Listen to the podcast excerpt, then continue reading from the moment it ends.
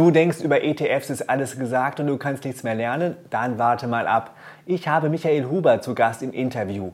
Er hat 15 Jahre lang Erfahrung im Asset Management und das Buch Professionell in ETFs investieren geschrieben. Mit ihm will ich über ETF-Portfolios, Auswahl und Kauf von ETFs reden.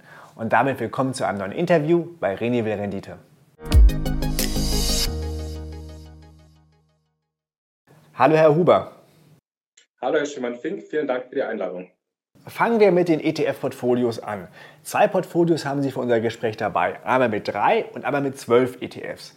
Das erste Portfolio mit drei ETFs besteht aus dem MSCI World, dem MSCI Emerging Markets und einem Renten-ETF.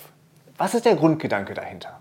Der Grundgedanke war es Anlegern, eine Struktur für ihr Portfolio vorzuschlagen, und in diesem, in diesem Rahmen dann auch eine sehr, sehr breite Diversifikation zu ermöglichen. Wenn Sie sich den Aktienanteil anschauen, dann decken wir über die zwei ETFs von 3000 Titel ab, globale Titel, im Prinzip über alle Branchen und Regionen verteilt und haben darüber eine sehr, sehr hohe Diversifikation.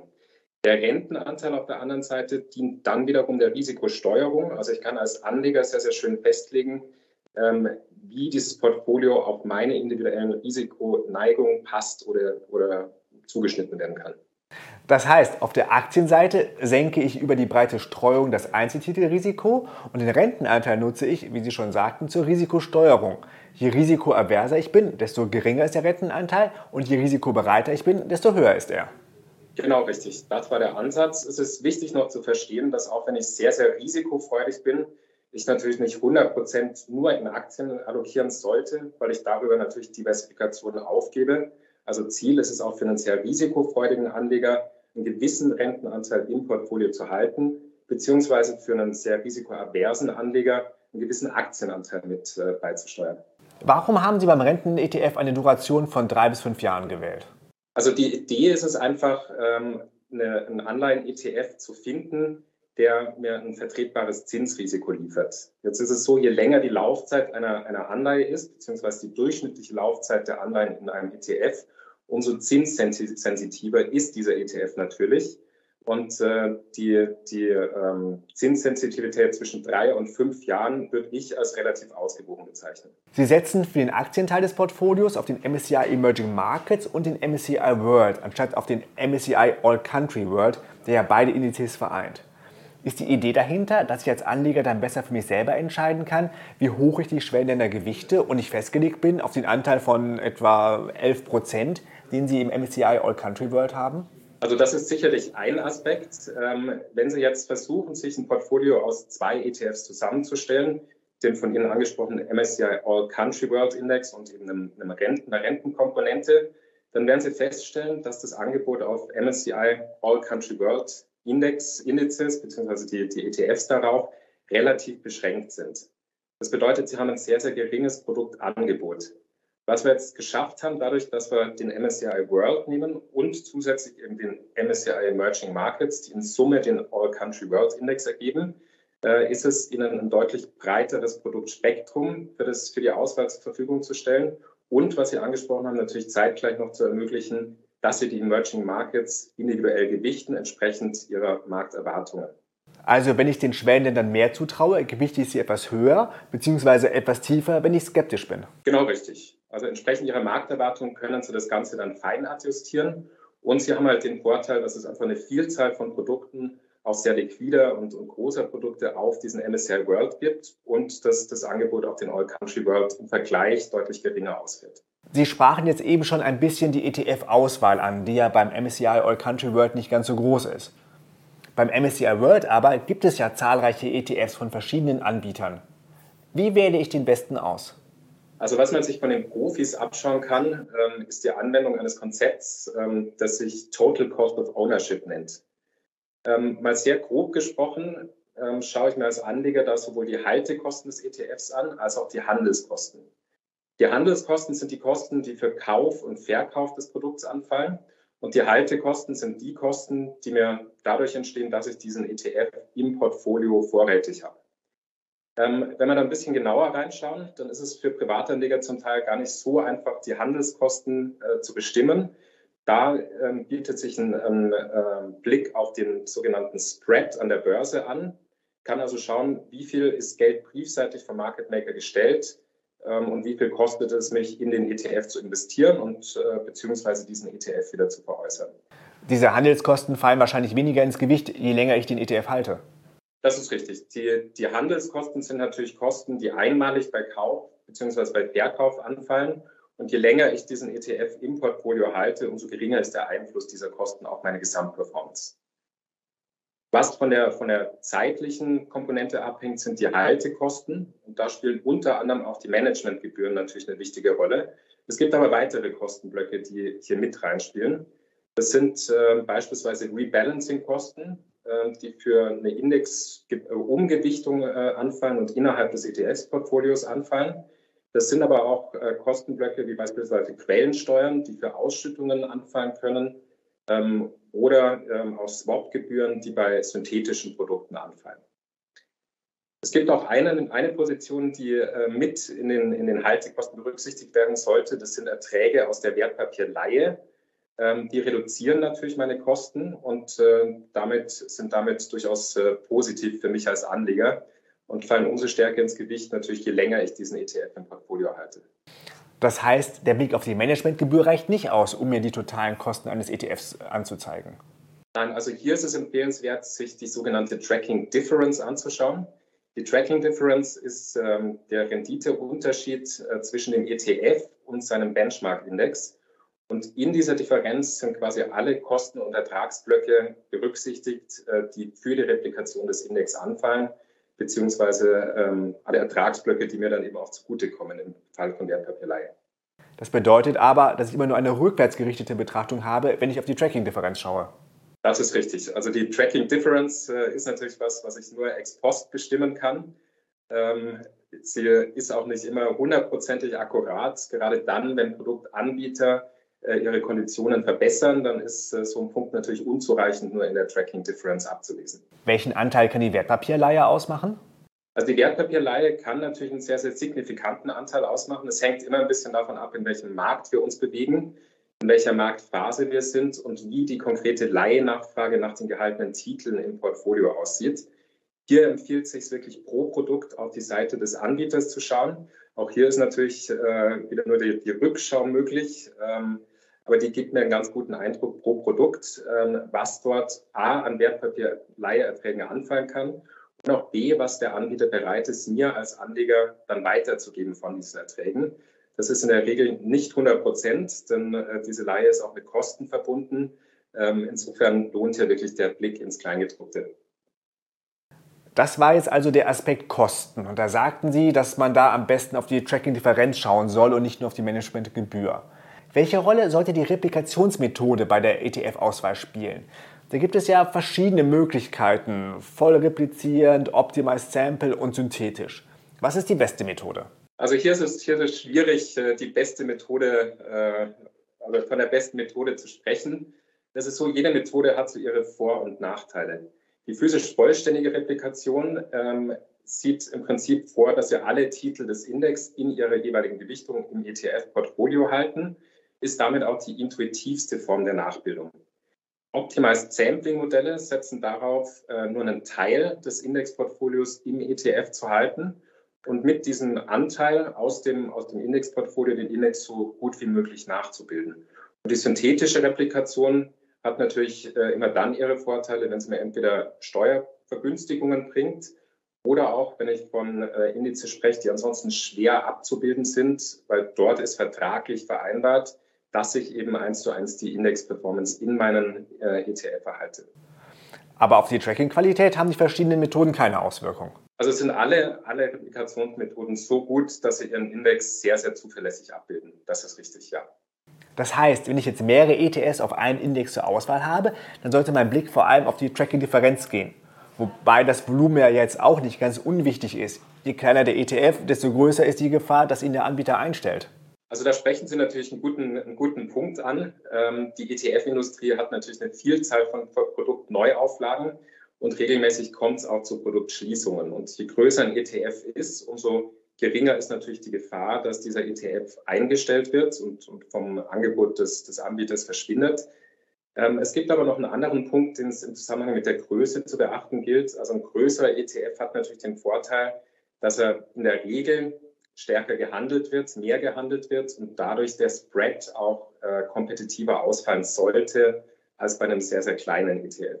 Ich würde zusätzlich noch empfehlen, auch die Handelskosten zu gucken. Also einfach, bevor ich die Order aufgebe, äh, mal einen schnellen Check an den, an den Haupthandelsplätzen zu machen, zu, zu fragen, ist dieser ETF über Xetra handelbar oder beziehungsweise der Börse Frankfurt handelbar? Das dürfte für deutsche Privatanleger der Haupthandelsplatz sein.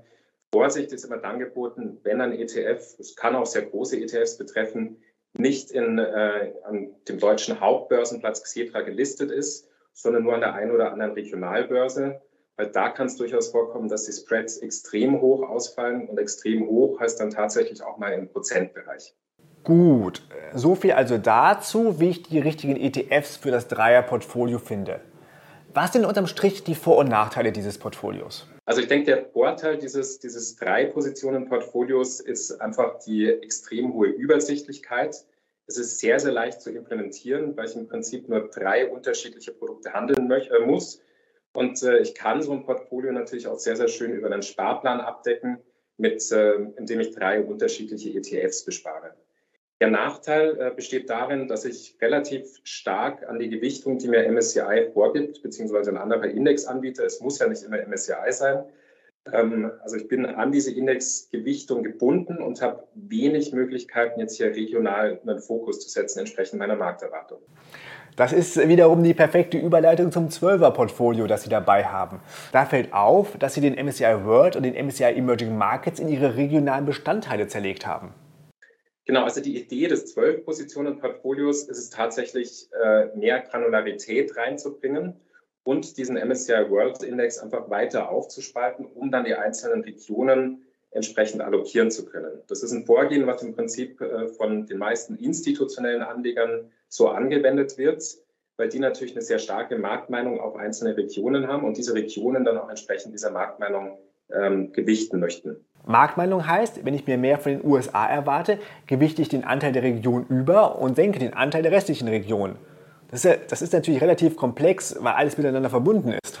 Genau richtig. Also das 12-Positionen-Portfolio ist natürlich deutlich komplexer als äh, das mit, äh, mit drei Positionen, ähm, aber bietet dem erfahrenen Anleger natürlich auch deutlich mehr Flexibilität, das Ganze auf seine individuellen Bedürfnisse zuzuschneiden. Und das im, im Idealfall natürlich auch in Zusammenarbeit mit einem sehr erfahrenen Finanzberater zu tun. Was auffällt, ist, dass jetzt auch die Small Caps dazugekommen sind. Was ist die Bedeutung von so kleinen Unternehmen in so einem Portfolio? Also der Hintergrund, äh, die Small Caps ähm, extra nochmal abzubilden in diesem 12-Positionen-Portfolio ist, dass Small Caps in den klassischen marktkapitalisierungsgewichteten Indizes einen sehr, sehr kleinen Anteil nur haben. Sie können das sehen, wenn Sie sich den MSCI World anschauen. Den gibt es nämlich in der zweiten Variante äh, der Investable Markets Index Variante, also MSCI World Standard und MSCI World Investable Markets Index. Die unterscheiden sich dadurch, dass die Standardvariante sich auf, äh, auf Large, zum Teil Mid-Cap-Unternehmen bezieht und die IMI, Investable Markets Index Variante, zusätzlich noch Small Caps mit drin hat. Wenn Sie sich auf zehn Jahre die Performance dieser beiden Indizes anschauen, werden Sie feststellen, die ist relativ identisch ähm, ist auch nicht größer verwunderlich, wenn man sich überlegt, wie so ein Index konstruiert wird. Ich habe vorhin schon gesagt, marktkapitalisierungsgewichtet. Das bedeutet, das Gewicht der Aktie wird entsprechend der Größe der Aktie festgelegt. Wenn ich jetzt also zu dem Standardindex nochmal Small Caps mit dazu packe, ähm, entsteht das, äh, äh, das Phänomen, äh, dass diese Small Caps halt ein sehr, sehr geringes Gewicht nur am Gesamtindex haben und äh, im Prinzip nur eine untergeordnete Rolle spielen, ähm, was die Index-Performance angeht. In diesem Depot haben die Small Caps immerhin einen Anteil von 15 Prozent. Was heißt das für die Rendite und die Volatilität? Also es ist vielleicht nochmal wichtig, darauf hinzuweisen, diese 15 Prozent sind natürlich nicht in Stein gemeißelt. Das ist jetzt einfach mal die Möglichkeit zu zeigen, ich, ich klammere Small Caps aus und allokiere die separat. Ähm, es ist jedem Anleger selbst überlassen, wie hoch oder niedrig er Small Caps gewichten möchte. Was jetzt im Zusammenhang mit Small Caps zu beachten gilt, ist natürlich, dass Small Caps eine höhere Volatilität aufweisen, als das bei, bei großen Standardwerten Large Caps der Fall ist. Auf der anderen Seite besteht natürlich auch ein erhöhtes, äh, erhöhte Wachstumschancen, die sich je nach Marktlage positiv oder negativ äh, dann manifestieren. Ich habe darüber hinaus noch die Möglichkeit, ähm, so ein, so ein Small Cap Investment mit verschiedenen Faktorfiltern zu kombinieren. Also zum Beispiel zu sagen, ich möchte gerne in, in Small Cap Value oder in Small Cap Quality äh, investieren und darüber natürlich nochmal das Risikoprofil individuell zu steuern. Was in dem Portfolio auch neu ist, ist Gold. Hier geht es wahrscheinlich um einen Stabilisierungsfaktor. Genau, richtig. Also Gold ähm, ist natürlich eine Assetklasse, ähm, die zum Teil auch von institutionellen Investoren eingesetzt wird, einfach um eine risikomindernde Wirkung auf das Portfolio zu erzielen. Was es im Zusammenhang mit Gold zu beachten gilt, ist, dass Gold keine laufenden Erträge erwirtschaftet. Also anders als Renten, die eben Coupons äh, mir liefern oder Aktien, die mir die Renten ausschütten, ähm, habe ich bei Gold eben keine laufenden Erträge. Deswegen sollte ich den Anteil von Gold auch nie zu groß werden lassen in so einem Portfolio. Gold kann allerdings helfen, gerade in Krisenzeiten eine gewisse äh, Risikoreduktion im Portfolio herbeizuführen. Und die Goldkomponente haben Sie über ein ETC abgebildet, also nicht physisch. Ein ETC ist natürlich gerade für einen Privatanleger das äh, mit Abstand effizienteste Vehikel, um in Gold zu investieren. Ähm, also wenn Sie mal zu Ihrer, zu Ihrer Hausbank gehen und äh, dort nachfragen, welcher Spread, also welcher Ankaufs- und Verkaufskurs auf Goldmünzen bzw. kleine Goldbarren verrechnet wird und das dann ins Verhältnis dazu setzen, was wir für einen ETC bezahlen, dann werden Sie sehen, diese, diese Unterschiede sind ganz, ganz gewaltig. Neu sind auch die beiden Satelliten-ETFs. Um was geht es dabei? Also diese Satelliten-ETFs äh, sollen einfach dazu dienen, nochmal eine zusätzliche Flexibilität im Portfolio sichtbar zu machen und äh, gleichzeitig verhindern, dass der Anleger seinen Fokus äh, verliert. Das bedeutet, äh, wenn Sie sich so das typische Privatanlegerportfolio anschauen, dann werden dort meist unterschiedliche ETFs einfach zusammengekauft und es gibt dann so ein, so ein buntes Potpourri aus unterschiedlichen Produkten. Ähm, und äh, der Fokus geht zum Teil so ein bisschen verloren. Also man hat den Anschein, der ein oder andere Anleger verzettelt sich so ein bisschen beispielsweise in unterschiedlichen Themeninvestments. Nach dem Motto, klingt alles gut, packe ich mal rein, große Chance, Megatrend. Genau, richtig, genau, richtig. Und äh, die Idee hinter diesen Satelliten ist, so, ist zu zeigen, ja, also ich kann als Anleger natürlich auch äh, bestimmte, als Beispiel Trendthemen setzen, kann die auch in meinem Portfolio adoptieren, aber es sollte nicht äh, den Großteil des Portfolios in diesen Themen haben. Das ist im Prinzip einfach äh, eine Lektion, die man von institutionellen Anlegern lernen kann. Also Ziel ist es, diese Satelliteninvestments nicht zu groß werden zu lassen und aber auch so, so einen, einen Anhaltspunkt dafür zu haben, wo ich einen stärkeren Fokus drauf setzen muss. So ein Satelliteninvestment, ein Themeninvestment braucht natürlich deutlich mehr Aufmerksamkeit als ein, als ein globales Kerninvestment. Und dann kann ich da ja mal stärker wechseln, je nachdem, welches Thema gerade chancenreich ist, wohingegen der Kern des Portfolios, also diese 95 Prozent, eigentlich gleich bleiben sollte. Genau richtig. Also wieder, wieder der Hinweis, ist, dieser Kern muss nicht 95 Prozent ausmachen. Es soll, wie gesagt, nur ein Grundgerüst sein. Also Sie können natürlich auch mehr in Satelliten investieren, aber Sie sollten jetzt nicht den überwiegenden Teil des Portfolios in äh, unterschiedlichste Themen investieren, sondern schon schauen, wo äh, im Prinzip das, das, das Hauptanlagevolumen sitzen sollte. Beim Dreierportfolio hatte ich nach den Vor- und Nachteilen gefragt. Die gleiche Frage auch hier für das Zwölferportfolio. Was sind die Vor- und Nachteile? Also der klare Vorteil von dem Zwölf-Positionen-Portfolio ist natürlich, dass ich meine Marktmeinung umsetzen kann und eben entsprechend auch einzelne Regionen gegenüber anderen stärker oder weniger stark gewichten kann. Der Nachteil, wenn Sie so wollen, ist, dass dieses Zwölf-Positionen-Portfolio für die Einmalanlage konstruiert ist, also nicht für den Einsatz in Sparplänen und äh, dass die große Titelanzahl natürlich äh, auch eine gewisse, eine gewisse zeitliche Komponente erfordert, um entsprechend die Produkte auszuwählen. Und wie schlagen sich die Portfolios im Performance-Vergleich? Das ist, das ist eine gute Frage. Also wir haben keinen Backtest gemacht und zwar sehr bewusst keinen Backtest gemacht. Wenn Sie sich die, die Unterschiede dieser beiden Portfolios anschauen, dann ist das Drei-Positionen-Portfolio sehr, sehr simpel strukturiert und im einfachsten Fall ähm, habe ich also diese Aktienkomponente über genau die Gewichtung des MSCI All Country World Index abgedeckt. Der Unterschied zum Zwölf-Positionen-Portfolio ist jetzt, dass ich hier ja diese einzelnen regionalen Komponenten ähm, entsprechend meiner Marktmeinung gewichten kann. Das bedeutet also, wenn ich jetzt einen Backtest mache, dann ist äh, alles, was ich zurückrechne, im Prinzip nur die, die Frage, ob meine individuelle Markteinschätzung korrekt war oder nicht und ob ich es mit dieser Markteinschätzung geschafft habe, den Standardindex zu schlagen oder nicht. Es kann also besser oder schlechter laufen verglichen mit dem Dreierportfolio, je nachdem, ob ich mit meiner Marktmeinung richtig liege oder nicht. Absolut, absolut. Also keine, keine Chance ohne Risiko, würde ich sagen. Und äh, natürlich ähm, ist, es, ist es nicht garantiert, dass Ihre individuelle Gewichtung dann den Standardindex auch tatsächlich schlägt. Herr Huber, vielen Dank. Ich sage danke.